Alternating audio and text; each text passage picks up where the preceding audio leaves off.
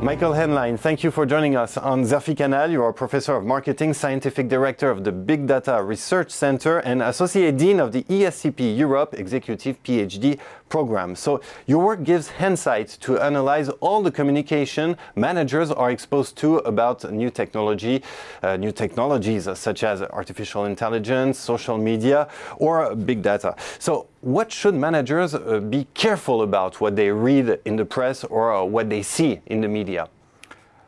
I think the first thing that is important to remember is that all these concepts are still relatively recent. Uh, Facebook has been created 15 years ago, and a colleague of mine, Andreas Kaplan, and me, we defined formally the term social media about 10 years ago in 2010.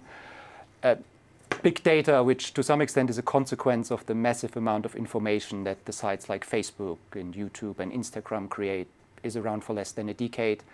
And artificial intelligence is probably popular since three years when a program that has been programmed by Google beat the world's best player mm. in the board game Go in Deep four Blue. out of five games. Exactly. Mm -hmm. um, this means that much of what we read in the business press about artificial intelligence and big data is mostly speculation or individual use cases. Mm.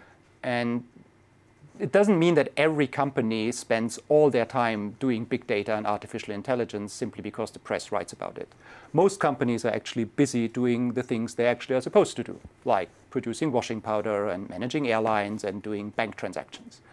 So if you are a firm who is not active yet in these areas, it doesn't mean that you are late. It means you are totally normal. Mm. In class, I often compare it to how teenagers talk about sex. Everybody talks about it, but very few people actually do it. So, uh, what are the management mistakes, uh, more specifically, that these overrated messages can lead to? I think the key mistakes that most companies make is that they launch themselves into a project without really knowing what they want to do. They, they think they're late. Exactly. Mm. They invest money in software, they hire consultants, they start projects without really knowing what that should lead to.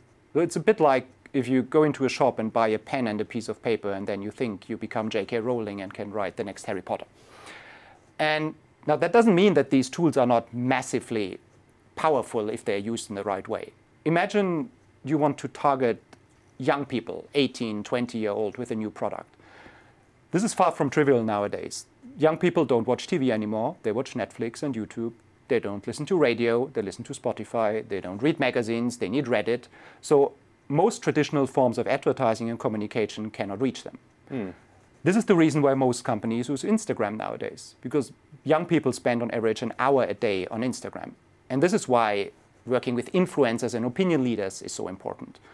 I personally have an Instagram channel focused on food and travel that has 10,000 subscribers, and I get contacted by firms every week mm. with potential promotions. So, uh, what advice would you give managers to avoid these pitfalls? I think there are probably three main pieces of advice that I would give. The first one is that you should look for the nail before you look for the hammer. So you need to look for an actual problem that you want to solve, and then you can decide whether this problem can be solved using artificial intelligence or big data. The second point is that you actually measure the things that are supposed to be measured. Measuring how many likes a picture gets or how many retweets a tweet get is ultimately not of interest for a firm because a firm is interested in selling more products. And I'm doing work on how firms can actually calculate how much a like is worth, how much a picture is worth, in order to identify how much an influencer should be paid, for example. And the last point is that you probably rely at least at the beginning, on outside help. There are so many technical skills involved in artificial intelligence and big data, so many statistical techniques to learn, that in most cases it doesn't make sense for a firm to build them skills on themselves. So they should hire consultants at least at the beginning and then decide whether they actually want to implement these solutions in the long term. Michael Haenlein, thank you so much for your time and thank you for all of these punchlines that I'm sure will make a great impact. Thank you very much.